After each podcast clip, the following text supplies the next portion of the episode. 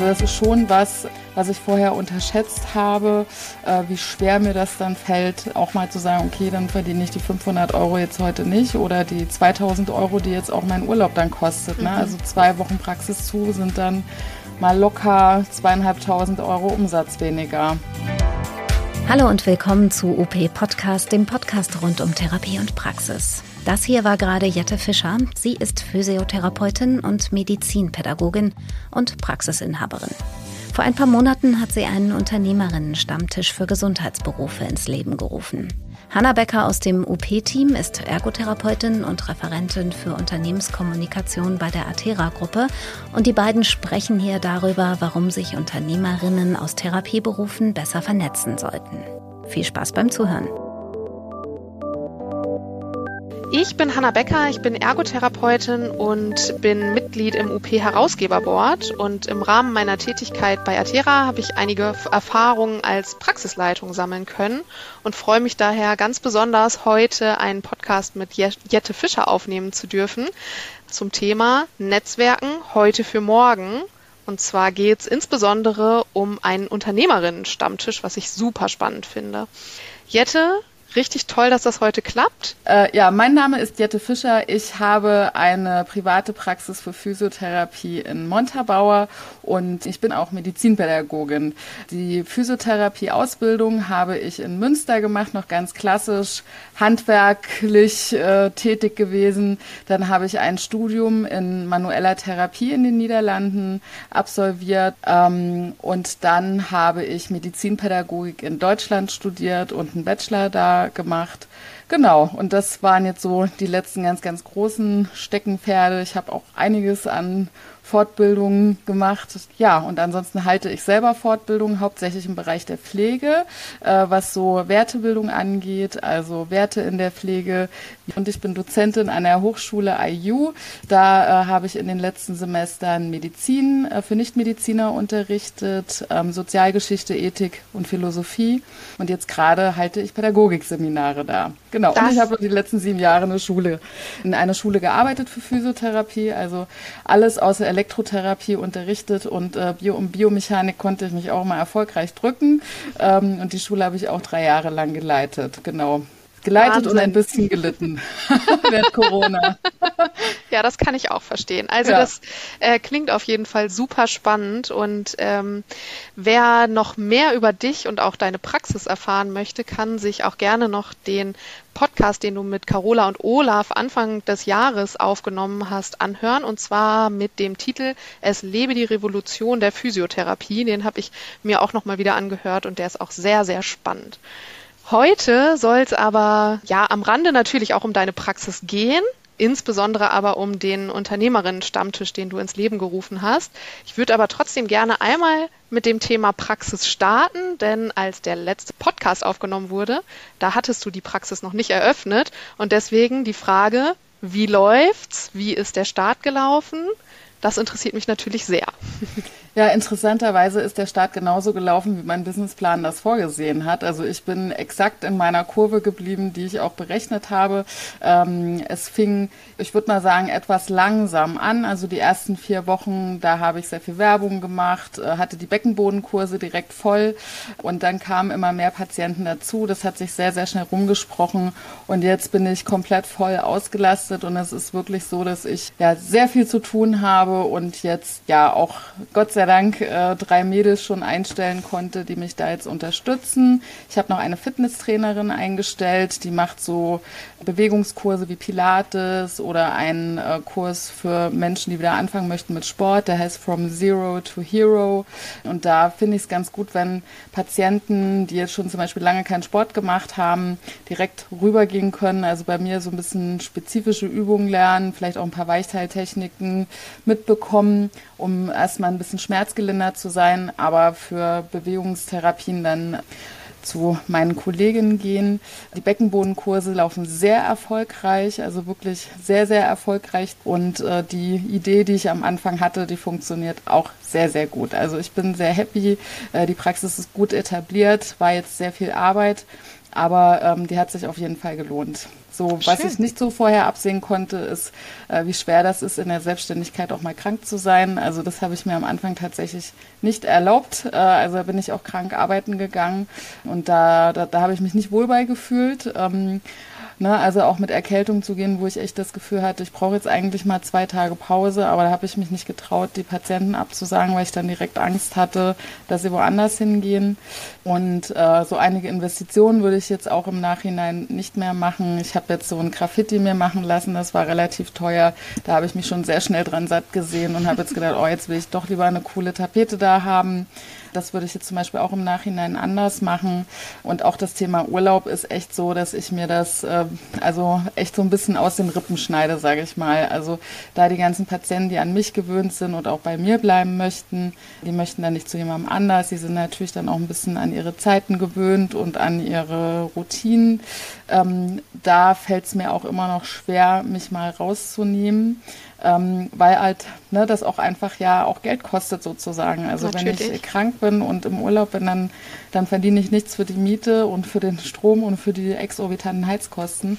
Also das ist schon was, äh, was ich vorher unterschätzt habe, äh, wie schwer mir das dann fällt, ähm, auch mal zu sagen, okay, dann verdiene ich die 500 Euro jetzt heute nicht oder die 2000 Euro, die jetzt auch mein Urlaub dann kostet. Ne? Mhm. Also zwei Wochen Praxis zu sind dann mal locker zweieinhalbtausend Euro Umsatz weniger. Hm, das kann ich mir vorstellen, dass das nicht ohne ist und ich glaube, das kann man so richtig auch erst dann verstehen und nachempfinden, wenn man es selber erlebt hat. Ich glaube, egal wie viel man sich da vorbereitet und wie viele Gedanken man sich macht, wie viel man an Erfahrungen sammelt, ich glaube, so richtig kann man das dann erst erleben, wenn es soweit ist. Ja, und auch das Thema, ne, also bei Angestellten, also auch da ist das ja so, dass äh, selber als ich angestellt war, habe ich mir darüber nicht so viele Gedanken gemacht, wie viele Tage im Jahr ich eigentlich wirklich Geld erwirtschafte, mhm. ja. Also ja. Äh, dass wir 14 Tage Feiertage im Jahr mhm. haben, dass ein Mitarbeiter normalerweise 14 Tage krank ist, dass sie 30 Tage Urlaub haben, also sechs Wochen mhm. zusätzlich nicht erwerbstätig sind. Heißt, ich habe zehn Wochen, wo äh, keiner Geld verdient und die müssen ja erstmal in den anderen Monaten miterwirtschaftet werden. Mhm. Plus sind natürlich die Arbeitgeberanteile auch ganz schön in die Höhe geschnellt. Ne? Also sind mhm. wir jetzt ja nicht nur bei vermögenswirksamen Leistungen und Altersvorsorge, sondern auch noch bei 17 Prozent, die äh, auch da so noch draufkommen. Und ich sag mal, was das an äh, Kosten noch an einem Kostenpaket mit sich bringt, äh, auch das ist mir jetzt erst in der Selbstständigkeit so richtig klar geworden. Ne? Als Mitarbeiter denkt man sich immer, boah, ich arbeite aber so richtig viel und richtig hart und äh, dass man eigentlich seine, also für sich selbst, dass man überhaupt ähm, fast drei Monate rauswirtschaften muss, also quasi ne, doppelt sich selbst mhm. noch versorgen muss, das ist mir als Angestellter nie so richtig bewusst gewesen. Das ist ja auch der Vorteil am Angestelltsein, dass man sich da auch nicht so viele Gedanken zu machen muss. Ich finde es immer gut, wenn man sich da trotzdem ein bisschen Gedanken zu macht. Aber klar, das kommt natürlich in der Selbstständigkeit alles dazu. Und wie gesagt, wenn man dann wirklich den Schritt wagt, dann ist es doch nochmal was anderes als das, was man sich vorher überlegt hat und in den Businessplan geschrieben hat und so weiter. Ne? Absolut. Ja. Also das, äh, da gab es ja so eine Faustregel mal, die hat dann immer gesagt, hier ein Mitarbeiter muss fünfmal so viel erwirtschaften, wie er quasi bezahlt mhm. bekommt. Und das sind so Zahlen, hat man immer gedacht, so, boah, was ist das für ein Ausbeuterladen. ja, die wollen sich ja alle nur an mir bereichern. Und wenn man sich das jetzt mal wirklich also hinsetzt, das habe ich auch mit meinen äh, Mitarbeitenden gemacht und dann halt echt gesagt, guck mal, das ist der Stundenlohn, so viel bist du nicht da. Jetzt kann man halt überlegen, arbeitest du dann im 20-Minuten-Takt, um äh, quasi auf dieses Fünffache zu kommen oder verdienst du ein bisschen weniger und arbeitest im Halbstundentakt, dann aber ist es stressfreier. Aber das mal wirklich einzeln aufgeschlüsselt auszurechnen, das ist schon, äh, das ist schon, glaube ich, auch wichtig, ne? dass man auch mhm. selber versteht, was auch der Arbeitgeber da letztlich für einen leistet und schon auch in Vorleistungen geht. Ne? Definitiv, auf jeden Fall. Eine transparente Kommunikation mit den Angestellten ist da, glaube ich, das A und O. Und neben all dem, was du da in der Praxis so tagtäglich zu tun hast und dass die Praxis so gut angelaufen ist und äh, du wirklich viel zu tun hast, hast du dir überlegt, das reicht mir noch nicht. Ich gründe auch noch einen Stammtisch für Unternehmerinnen. Wie kam es denn dazu? Grundsätzlich ist das eben auch das, was äh, Selbstständigen oft die schlaflosen Nächte bereitet, ist eben zu wissen, heute läuft es gut. Wir sind jetzt gerade aber in einer echt harten Rezension. Äh, Menschen arbeiten viel mehr, haben am Ende des Tages viel weniger Geld, auch viel weniger Energie für ihre Gesundheit. Und wie etabliere ich mich langfristig auf dem Gesundheitsmarkt? Also ich muss ja heute schon an den nächsten Monat denken und auch ans nächste Jahr. Ich muss heute dran denken, wie brande ich mich richtig. Und unter anderem zu einem gesunden Unternehmen gehört natürlich auch ein gesundes Netzwerk. Äh, bei mir ist das ganz besonders wichtig, das stabile Netzwerk.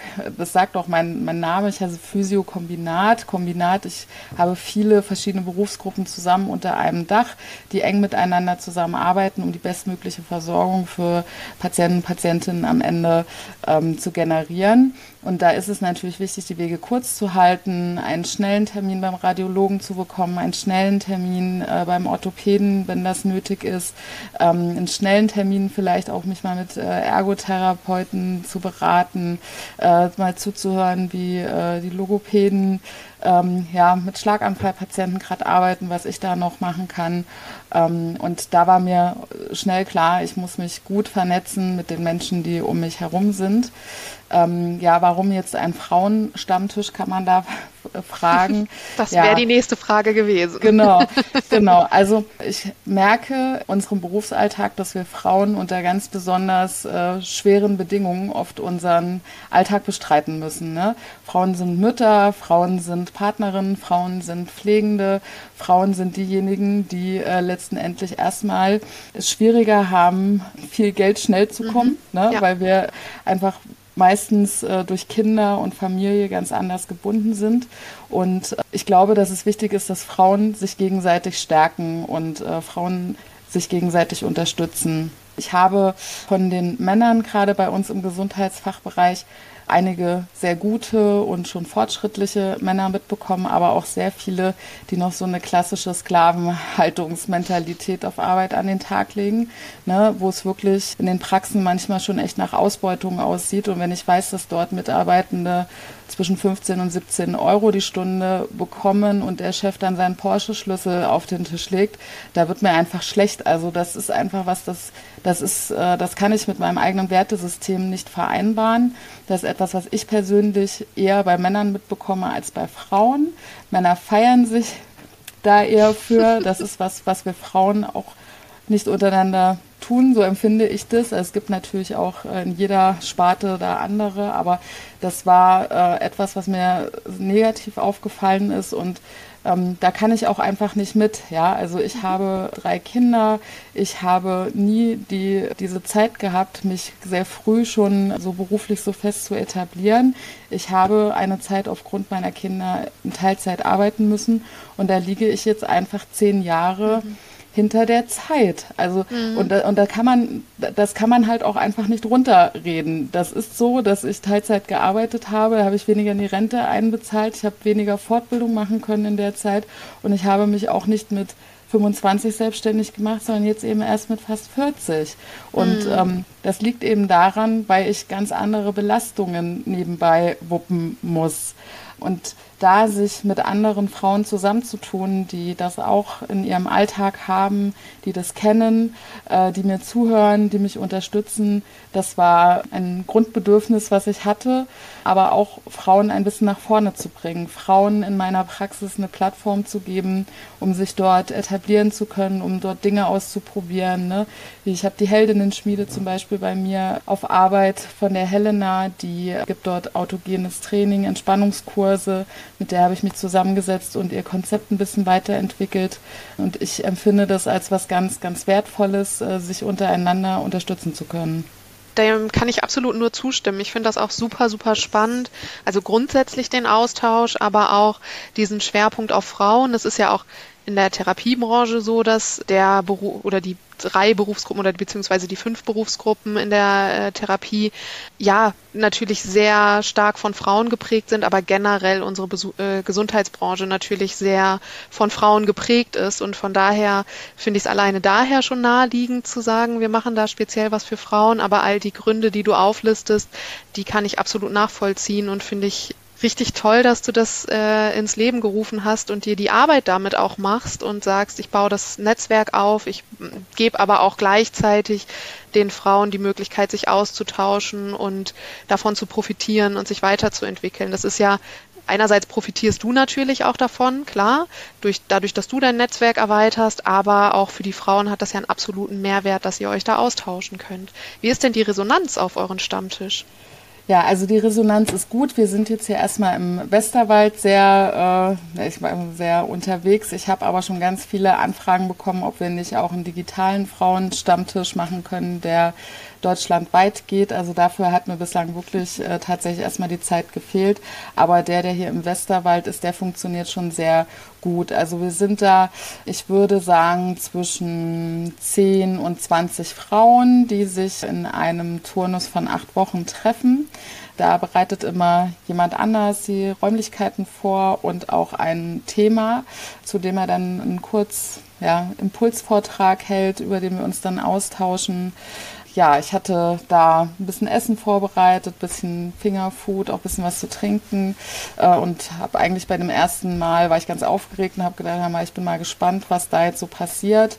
Und was ich ganz besonders toll fand, war, wie ehrlich wir miteinander waren und dass wirklich jede Frau die gleichen Dinge beschäftigen. Also das Thema Burnout, Überlastung, über die eigenen Grenzen gehen, das Gefühl zu haben, wir müssen viel mehr leisten oder auch gleichwertig viel leisten wie Männer, die jetzt zum Beispiel nicht so intensiv in der Care-Arbeit eingebunden sind. Mhm. Also ich sag mal jetzt zum Beispiel schon alleine ähm, Kinder morgens fertig zu machen, erstmal in Kindergarten und Schule zu bringen, äh, ne, mit allem drum und dran, mhm. also mit mhm. Anziehen, Klar. Brot und so weiter, dann in die eigene Praxis fahren, die eigene Selbstständigkeit, ins Krankenhaus, wo auch immer hin ähm, und, und dann auf dem Rückweg das Ganze wieder reverse. Das hat einen ganz, ganz anderen äh, Druck, einen ganz anderen Stress, eine ganz andere Energie, die dann fließen muss, als wenn man ja morgens, bevor die Kinder fertig sind, schon zu seiner Arbeit fahren kann, seinen Kaffee da trinken kann und so lange bleiben kann, wie man möchte und äh, dann auch erst zurückkommen kann, wenn die Arbeit erledigt ist. Nicht, wenn die Schule schließt und der Kindergarten zumacht und man noch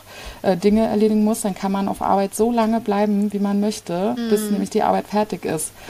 Und äh, das sind nun mal häufiger Frauen, die die Care-Arbeit machen. Und dass wir äh, alle hatten die gleichen Sorgen und die gleichen Probleme. Ne? Wer bleibt zu Hause mit den Kindern, wenn sie krank sind? Wie wirkt sich das auf mich aus? Und eben dieses, man muss halt mehr leisten als andere, äh, also als Männer meistens oder als Frauen ohne Kinder, damit man halt am Ende auch auf die gleich, gleichen Praxisergebnisse kommt. Das bringt eine ganz besondere Art der Verbundenheit, weil äh, wir uns da auch verstehen. Also wir verstehen, wie sich das anfühlt, wenn man nachts, obwohl man ganz doll müde ist, gar nicht mehr schlafen kann, weil man so erschöpft ist. Also auch nicht mehr schlafen zu können vor Erschöpfung. Äh, ne, das sind ne, da sprechen wir auf diesen Stammtischen drüber und reden darüber, wie äh, ja, man da rauskommt, wie man sich achten kann und ja, besprechen solche Frauendinge. Und das empfinde ich als einen ganz großen Mehrgewinn, weil ich nicht das Gefühl habe, dass ich dann schwach bin und eine schlechte Leistung bringe oder äh, minderwertig bin, sondern dass ich ein Teil einer Gemeinschaft bin, der es ganz genauso geht und wir alle die gleichen Tränen weinen über diese Dinge und ähm, ja, es Frauen gibt, die in Trennungen sind, Frauen gibt, die alleinerziehend sind, Frauen gibt, die auch keine Kinder haben und auch gestresst sind, weil sie dann andere Sachen haben, die sie ärgern.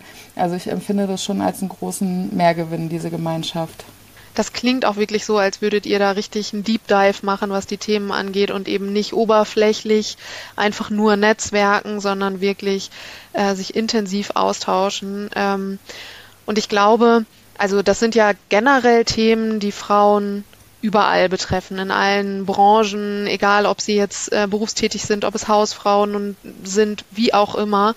Ich könnte mir aber vorstellen, dass das einfach nochmal ein Unterschied ist, wenn man in derselben Branche tätig ist und gerade im Gesundheitswesen kann man eben nicht Homeoffice machen, wenn es dem Kind mal nicht so Richtig. gut geht. Ne? Man muss halt abliefern letztendlich. Man muss da sein, man muss seine Patienten behandeln, pflegen, was auch immer dann die eigene Tätigkeit gerade ist. Und ich kann mir vorstellen, dass da der Schmerz einfach nochmal ein anderer ist, als wenn man mehr Flexibilität in seinem Arbeitsleben hat, was wir im Gesundheitswesen so nun mal eben nicht haben oder eine andere Flexibilität zumindest nur haben. Das ist absolut richtig. Also ich äh, wirklich der Grundtenor schon bei unserem ersten Treffen war dieses Thema Erschöpfung und Burnout.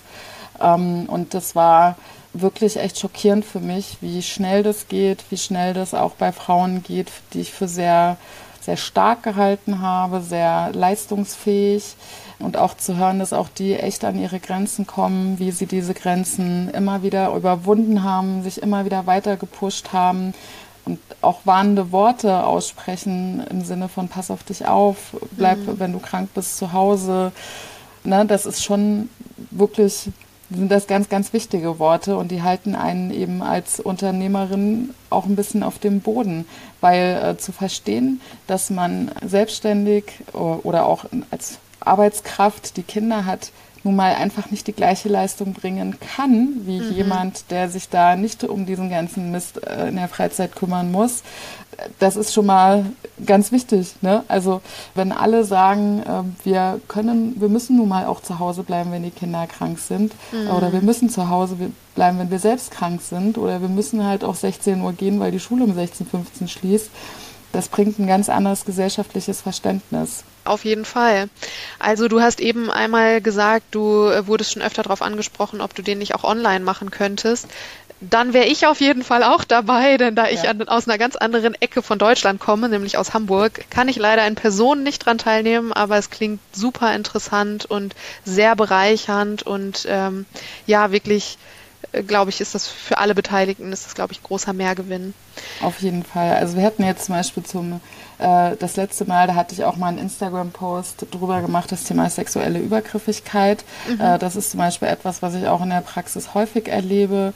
Ähm, auch so Catcallings, diese abwertenden Sprüche auch, äh, ja, äh, wer passt denn jetzt auf ihre Kinder auf? Mhm. Wo sind denn die jetzt überhaupt? Ne? Und oh, oh, das ist aber eine Menge Arbeit jetzt hier, Selbstständigkeit und die Kinder. Ne? Also ähm, es ist oft so ein bisschen abwertend ähm, und die, das Thema sexuelle Übergriffigkeit, da sind wir, müssen wir halt auch sagen, wir Frauen auch in der Praxis in einer speziellen Situation, weil ähm, mhm. Patienten liegen in Unterwäsche da, auch Männer, die Probleme mal haben im Leistenbereich, in, mhm. ähm, ne, auch in den Oberschenkeln, das haben Sportler auch mal, dass sie sich zerren.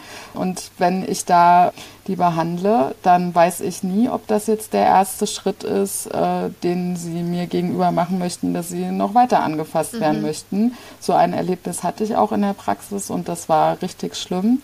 Und auch da haben wir uns zum Beispiel drüber am Frauenstammtisch unterhalten.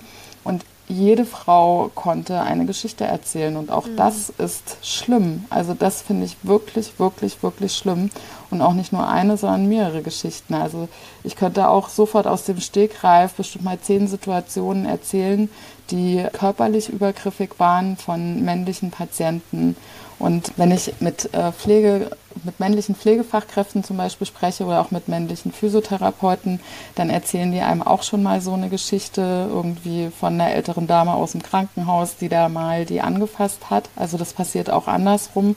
Aber ich glaube, die Dimensionen in der Häufigkeit, die sind schon eher so, dass das Frauen mehr trifft als Männer. Das ist in meinem Empfinden, da kann ich jetzt keine Statistik zu nennen, aber das würde ich so von den Gesprächen, ähm, die ich so führe, so sagen können. Ja, ja, das ist, es ist leider so. Ne? Es ist wirklich traurig, dass es so ist und dass es auch, ähm, glaube ich, allen oder fast allen zumindest in der Branche bekannt ist. Aber viel gesprochen wird darüber in meiner Wahrnehmung bisher nicht. Also auch das ja. ist ein Thema, ähm, das viel mehr Aufmerksamkeit braucht und ja, wo sicherlich auch öffentlich noch viel mehr drüber gesprochen werden muss.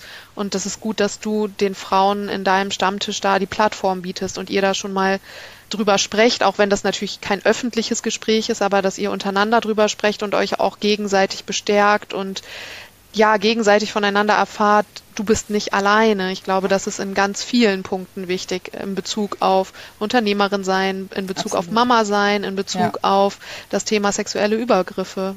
Problematisch ist natürlich in den Praxen, dass also Physiotherapie, auch Pflege, äh, Ergotherapie, das ist schon ein sehr weiblich äh, dominierter ja. Beruf. Klar. Ähm, und in Therapiesituationen sind wir alleine in abgeschlossenen mhm. Räumen Und da ist keine Kamera, die das filmen kann, da, da läuft kein Band, mit dem wir das nachweisen können. Und wenn so eine Übergriffigkeit kommt, so wie die mir gegenüber kam und die war sehr, sehr, sehr, sehr zudringlich, so dass ich wirklich mhm. äh, geflüchtet bin, dann nimmt das keiner auf und keiner kriegt's mit. Ja. Und ähm, ich habe dann am nächsten Tag ähm, Polizisten in Behandlung gehabt äh, und habe mhm. mit denen auch drüber gesprochen, männliche und weibliche Polizisten und die haben da sehr unterschiedliche Ansichten zu gehabt, ob das äh, eine Anzeige aufnahmewürdig ist, wie die Chancen darüber stehen. Mhm. Ähm, und letztendlich würde das vermutlich immer einfach auf nichts hinauslaufen, mhm. solange das keiner sieht. Und das ist echt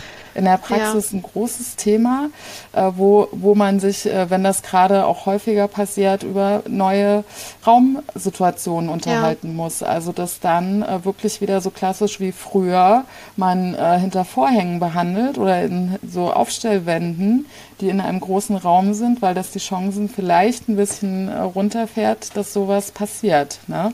Also ich, wenn ich äh, Männer, aber auch Frauen in Behandlung habe äh, und die in Unterwäsche da liegen, decke ich alles ab, bis mhm. auf den mhm. Bereich, den ich brauche. Also die werden wirklich wie mit einer Art OP-Tuch, mit einem mhm. Laken komplett zugedeckt.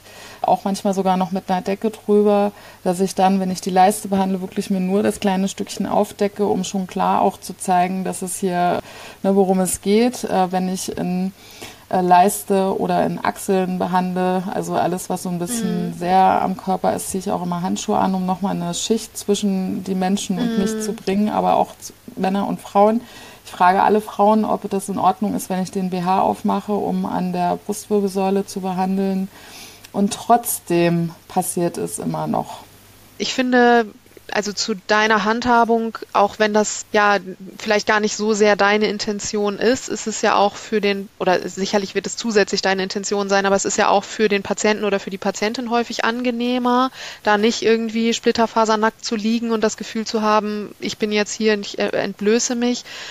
Ich glaube, das ist für beide Seiten eine sehr gute Lösung, so wie du es handhabst. Es ist aber trotzdem traurig, dass trotzdem dich oder auch andere Therapeutinnen, Therapeuten oder Pflegekräfte nicht vor solchen Übergriffen schützt. Und von daher, ja, der, der, der Bedarf darüber zu sprechen ist wirklich wahnsinnig groß und das ist sehr, sehr gut, dass du da an deinem Stammtisch die Möglichkeit für schaffst und offensichtlich, wenn das auch, wie du erzählst, direkt im allerersten Termin direkt Thema geworden ist und direkt offen besprochen wurde, dann war das Bedürfnis ja offensichtlich sehr, sehr groß, dass es endlich mal da eine Plattform für gibt, sich dazu auszutauschen.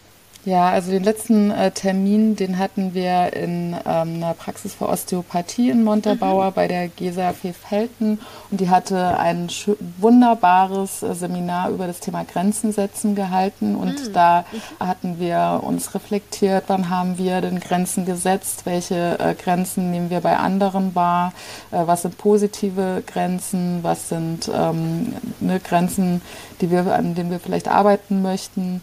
Ähm, also da ging es auch viel um Reflexion und auch um den Austausch, um Grenzen zu setzen. Und deswegen ist dieser Frauenstammtisch, der auch immer in anderen Räumlichkeiten und mit anderen Verantwortlichen stattfindet, so fantastisch, weil jeder ein anderes Steckenpferd hat, jeder kennt sich in was anderem gut aus. Und ich habe so viel mitgenommen. Also es ist wie eine kleine interne Fortbildung. Das glaube ich. Ähm, also wirklich, wirklich richtig toll. Und ich finde es toll, wie pur die Frauen untereinander sind, wie ehrlich, wie wahr, wie offen, wie nackt, ja, also in ihrer, in ihrer ganzen Arbeit und in ihrem Doing sich so blank vor andere hinzustellen und zu sagen, ich hatte ein Burnout, ich mhm. hatte Depressionen, ich hatte einen Patienten und habe danach geweint, weil er mir so eine schlimme Geschichte erzählt hat und ich habe es kaum ausgehalten. Also diese Ehrlichkeit, die kenne ich auch von einigen Männern. Also ich habe auch im Bekanntenkreis äh, Männer, die so, so pur sind. Aber das jetzt unter Frauen, das war, das ist schon irgendwie eine, mhm. eine spezielle Art, miteinander zu sprechen. Ja, das glaube ich. Was mich noch interessieren würde, ist, hat der Stammtisch in irgendeiner Form Auswirkungen auf deine Therapie oder auf deinen täglichen Arbeitsalltag? Hast du da Sachen schon für dich mitnehmen können? Ich habe äh, tatsächlich über den Stammtisch meine nächste Angestellte schon generiert. Ah. Die ist äh, dann ähm, zu mir rüber gehopst, über den Stammtisch Patienten, Patienten mhm. bekommen. Das heißt, äh, dass es da auch Kolleginnen gibt, die Patienten zu mir schicken. Äh, ich habe auch Patienten schon rübergeschickt, wo ich dachte, da weiß ich jetzt nicht weiter, geh mal dahin. Und das finde ich ist wirklich ganz, ganz wertvoll. Also mhm. seine eigene Praxis zu öffnen, zu sagen, hier ist meine therapeutische therapeutische Grenze. Ich komme hier fachlich nicht weiter oder ich kann dich nicht behandeln, weil ich keine Kassenzulassung habe, was mhm. auch immer. Aber geh doch da mal hin, da bist du gut aufgehoben. Äh, sich Tipps zu geben beim Thema Fachkräftemangel, das ist äh, ganz, ganz wertvoll. Ja. Ich habe zum Beispiel über Absolut. den Stammtisch jetzt mir einen Termin organisiert, dass ich mal in die äh, Kassenzulassung reinschnuppere. Mhm. Also wie funktioniert das da? Wie geht es jetzt mit den E-Rezepten? Das habe ich alles überhaupt gar nicht mitbekommen. Mhm. Und da werde ich mich dann zum Beispiel auch als Praktikantin an die Rezeption mal setzen und äh, mal zugucken, wie es da so geht, wie die Abläufe da sind, was ich vielleicht auch selber noch besser machen kann. Ähm, und das ist äh, ganz fantastisch toll. Schön. Unser nächstes Projekt kann ich vielleicht noch erzählen. Gerne. Äh, für den Stammtisch, was äh, ich gerne auch ein bisschen größer installieren möchte. Und zwar wirklich so groß, dass auch Ärzte nochmal wie zu einem, einer Art Kongress eingeladen werden. Das sind die Fuck-Up-Nights. Ich mhm. möchte unbedingt, dass wir mehr über unsere Behandlungsfehler sprechen. Mhm. Ich möchte, dass wir ehrlich sind und sagen, wo wir gescheitert sind, wo ja, wo wir versagt haben, wo wir, wo uns Dinge nicht aufgefallen sind, wo Fehldiagnosen waren, wo wir lange rumbehandelt haben, etwas übersehen haben, äh, wo eben wirklich Dinge mal schiefgelaufen sind, weil ich glaube, dass wir davon untereinander am allermeisten lernen. Und das ist gerade bei uns Physiotherapeuten super wichtig, weil da stehen ganz viele auf so einem ganz hohen Ross, die alle sagen, ich alles mit meinen Händen kriege alles hin. äh, ne? Also Ärzte sind mhm. alle doof, wir Physios sind alle super, wir kriegen das alles hin, alles wir. Dass man davon äh, ne, auch wieder den Schritt auch nochmal zurück macht, sich äh, seine eigene Arbeit anguckt und sich eben auch fragt, wenn jetzt ein Patient zum Beispiel nicht nochmal wiederkommt, den auch mal fragt, hast du dich wohlgefühlt oder gab es irgendwas, was dir nicht gefallen hat? Was kann ich besser machen und das auch zu erzählen und auch andere von den Fehlern wachsen lassen. Ich glaube, das ist mit so einer der noch unberührtesten Regionen so in unserem Doing und da müssen wir dringendst mehr drüber sprechen, weil Fehler passieren, äh, die dürfen auch passieren. Schlecht ist halt, wenn man sie dann äh, nochmal und nochmal und nochmal macht, weil man äh, ja immer eine innerliche Ausrede fürs eigene Scheitern gefunden hat. Habt ihr dafür schon einen festen Termin? Nee, da ist noch kein fester Termin. Ich möchte auf jeden Fall versuchen, da auch noch ein paar Ärzte, Ärztinnen mhm. mit dazu zu bekommen. Vielleicht das sogar digital machen. Jetzt werden sicherlich einige denken, wie spannend, ich möchte dabei sein. Wie kann man das rausfinden, wann der nächste Termin ist? Also ich ähm, habe zwei verschiedene Kanäle auf Instagram. Einmal mhm. ist das Madame Lehrerin. Da geht sehr viel eben um das Thema Lehre, Medizinpädagogik und äh, die Seminare, die ich, ähm, was Fortbildung angeht, halte. Und ich habe den Account von meiner Praxis, Physio-Kombinat äh, Montabauer. Und da äh, würde ich den Termin dann online stellen. Und da werde ich auf jeden Fall was zu machen ich würde wahnsinnig gerne noch sehr, sehr viel von dir lernen, denn ich hänge an deinen Lippen. Allerdings, unsere Zeit, die neigt sich langsam dem Ende. Dann ähm, drücke ich dir für deine berufliche Zukunft, aber auch für deinen Stammtisch ganz doll die Daumen, dass das so positiv weiterläuft, wie es bisher gelaufen ist und äh, dass vor allem auch der Stammtisch, den du größer aufziehen willst, dass auch das klappt. Und wenn der digital ist, dann kannst du damit rechnen, dass ich da auf jeden Fall auch dabei bin. Dann bleibt mir nur noch zu sagen, vielen, vielen Dank, dass du dir die Zeit genommen hast und wir uns hier zusammengesetzt haben. Ich fand es wirklich wahnsinnig spannend und kann nur Danke sagen. Danke auch, dass ich da sein durfte. Gerne. Tschüss. Ciao. Das war UP Podcast, der Podcast rund um Therapie und Praxis. Wir sprechen hier über Praxismanagement, Praxisalltag, über Teamführung und über Fragen zur Zukunft der Heilmitteltherapie. Immer donnerstags kannst du eine neue Folge hören, dort wo du deine Podcasts am liebsten hörst. Folg uns und teil uns auf Instagram oder Facebook und hinterlasse uns deinen Kommentar und deine Bewertung. Bis zum nächsten Mal.